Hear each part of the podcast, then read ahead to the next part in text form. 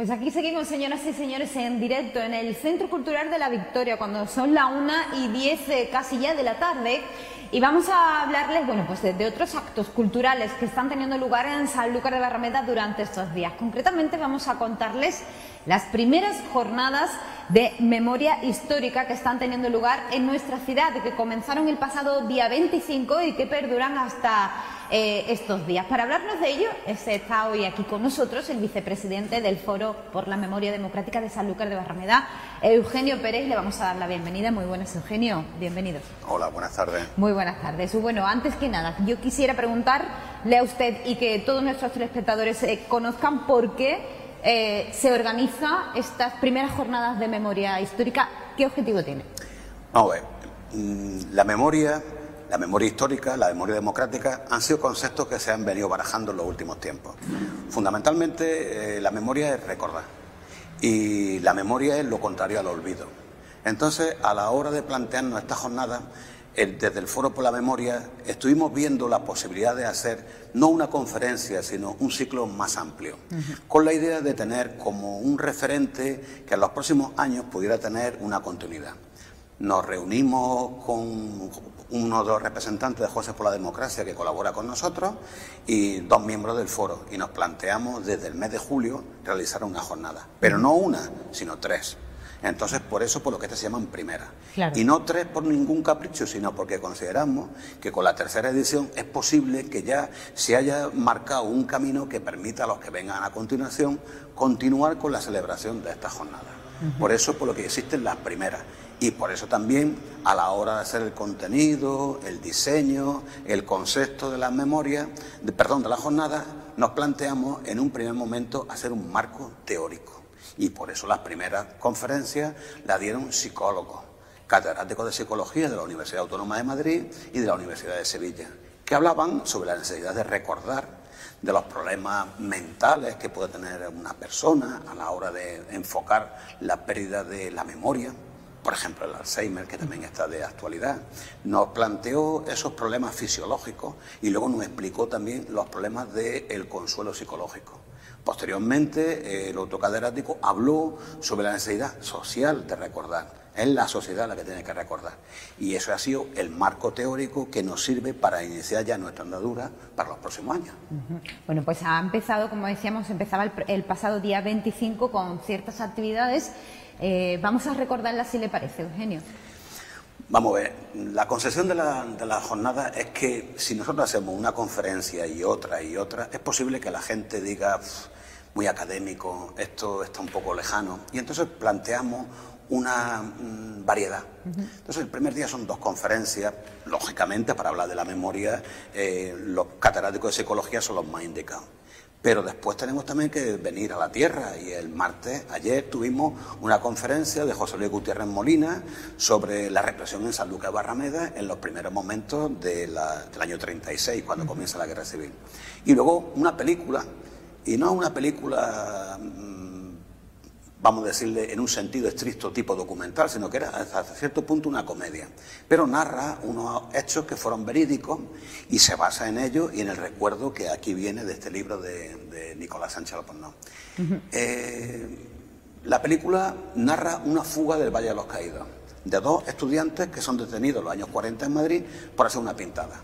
El Consejo de Guerra al que lo condenan eh, es un Consejo de Guerra especialmente cruel porque por una simple pintada le cayeron ocho años de trabajo forzado. Y entonces iniciaron la posibilidad, vieron la posibilidad a otro amigo desde Francia de organizar una fuga. Y la fuga, dentro de lo que cabe, fue ingenua, afortunada y de película, porque es que eh, vienen dos chicas americanas, estudiantes, en un descapotable, como si fueran turistas, con las que quedan en, el, San Lorenzo de la Escorial y gracias a ellas consiguen huir hacia la frontera y van hasta Francia y es donde ya después hacen su vida en el exilio. Hoy vamos a tener una lectura de, este libro, de Pequeñas Mujeres Rojas, que es un libro de Marta Sanz, una escritora actual española. El libro de 2020 es una novela negra, aparece en una investigación, un asesinato, como siempre, pero se desarrolla en el marco de un pueblo en el que van dos mujeres junto con un grupo de voluntarios a realizar excavaciones de una fosa eh, después de la guerra civil. Claro, ese marco es el que nos permite luego tratar otros asuntos. Posteriormente tendremos una conferencia que va a dar Yolanda Ortiz Mayor, que es fiscal de la, de la Asociación Progresista de Fiscales, y va a hablar sobre la nueva ley de memoria y va a plantearnos algunas de las interrogantes que, se, que hay. Que además es escritora también. Además es escritora, efectivamente. Salía hace poco en el diario de Sevilla. Algunas de las cosas que hace.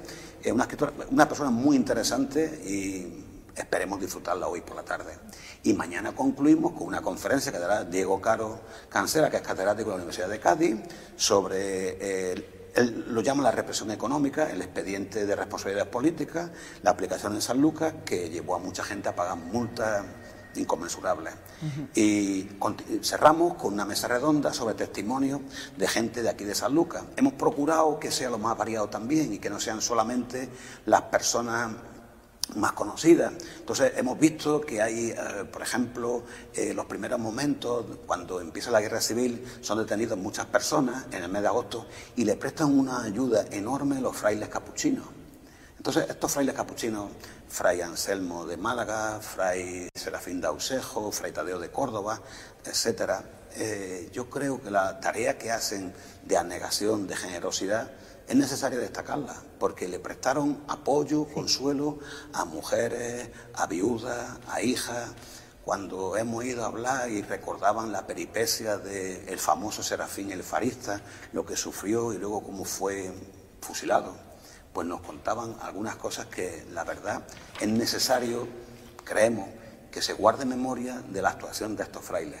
Pero también hay otros personajes, hay Masegosa Palma, que es eh, nieto, sobrino nieto creo que es, de uno de los funcionarios del Ayuntamiento de San Lucas en esos años, y también viene eh, la nieta de una mujer del grupo de las Rederas que fue represaliada eh, en aquella época y que ella posteriormente supo de la historia de su abuela. Entonces va a venir la nieta. La nieta es la cantadora Alba Bazán. Y entonces Alba va a cerrar eh, la jornada cantando unos fandangos que expresamente ha compuesto para la ocasión Diego Fariñas, que es un compañero del Instituto San Lucas. Y creemos que de esa manera hemos cumplido una jornada bastante variada. Ojalá podamos hacerlo todos los años con la misma imaginación que en el fondo hemos tenido suerte y que podamos tocar no solamente conferencias, sino también otras artes, música, eh, lectura, cine, de manera que sea una visión muy completa de lo que ha de ser el deber de memoria. Claro que sí. Eh, ¿Piensa usted que el Sanlúcar es un pueblo que tiene esa memoria histórica, esa memoria democrática? Pues yo creo que sí, porque cuando hablamos con cualquier persona que haya vivido aquella época, normalmente siempre hay un recuerdo. Lo que pasa que es una cuestión biológica. Las personas que vivieron ya la edad no perdona. No me perdona a mí, mucho menos a ellos.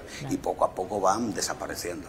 Entonces, es mm, muy deseable que podamos escucharlo que aunque los recuerdos puedan tener alguna laguna o puedan tener alguna cosa que no sea exacta, pero mitiga bastante el dolor de ser escuchado. Y el hecho también de que bueno pues eh, el pueblo de Sanlúcar y el consistorio sanluqueño apoye también esa memoria histórica haya y, bueno pues tenido en cuenta eh, actos eh, para que bueno pues para recordar, ¿no? como por ejemplo eh, ese monumento que hay enfrente del castillo, o también eh, bueno, pues algunos, algunas calles que estaban dedicadas a Franco que se han quitado. Eso también hace ver que, bueno, que seguimos eh, apoyando y seguimos acordándonos de todos esos represaliados. Sí, sí, evidentemente em, la iniciativa del Foro por la Memoria, como fue, y de Izquierda Unida, como fue la retirada y el cambio de denominación de algunas calles, fue apoyada por el ayuntamiento. Y también es verdad que el ayuntamiento, cuando le hemos pedido ayuda para esta jornada, no ha cedido los locales que nos hubieran hecho falta. Por supuesto que estamos muy agradecidos. Igual que hemos pedido que viniera la Diputación pero también hemos pedido que venga la Consejería de Cultura, todas las organizaciones, los organismos, todas las entidades públicas andaluzas que tengan competencias sobre la memoria democrática, nosotros le hemos invitado. No somos sectarios, tiene que estar todo. Esto es un deber social, tiene que ser recordado por todos, independientemente del credo político. Hemos encontrado, por ejemplo, en la Consejería de Cultura, No hemos tenido suerte, no nos han contestado, pero de la Diputación nos dijeron que sí, que, vendrían y del Ayuntamiento nos dijo que estaría presente e incluso que el local que nosotros teníamos previsto, que aprovecho la ocasión para dar las gracias a la Fundación Medina Sidonia y a Lilian Dalman, que desde el primer momento nos prestó todo su apoyo, nos cedió sus locales, pero teníamos el problema de que el salón donde podíamos desarrollarlo va a estar con la exposición de la fábrica del mundo. Y entonces, viendo que se echaba el tiempo encima, no pudimos hacerlo de otra manera, no era posible esperar, y entonces, pues, cuando el ayuntamiento nos brindó la oportunidad de elegir sede, cuidado, lo repito porque estamos muy agradecidos en ese sentido. Nos enseñó un salón, nos enseñó otro salón y nos enseñó la Casa de la Juventud. Y cuando vimos la dotación de la Casa de la Juventud, que tenía todo lo que pudiéramos necesitar, pues Fantástico. Pues ahí se están celebrando las jornadas. Encantado. Esta tarde comienzan, Eugenio, ¿a partir de qué hora? A las cinco y media. A las cinco y media comienzan, tenemos aquí el programa. Para todos aquellos que nos están viendo ahora mismo y quieran asistir, ya saben ustedes que esta tarde a las cinco y media pues comenzará, como bien ha dicho Eugenio, con ese libro Forum que tenemos aquí, Pequeñas Mujeres Rojas, de la escritora Marta San, y a las 7 de la tarde Luces y Sombras, eh, de Yolanda Ortiz.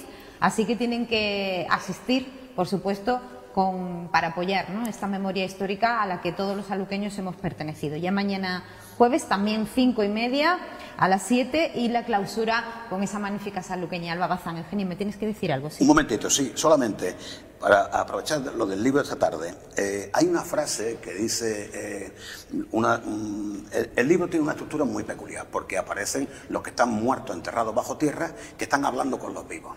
Y entonces uno de ellos dice, Queremos volver metidos en un columbario y quedarnos allí, junto a la jaula del jilguero, recuperar cierta presencia nítida en el retrato del grupo familiar.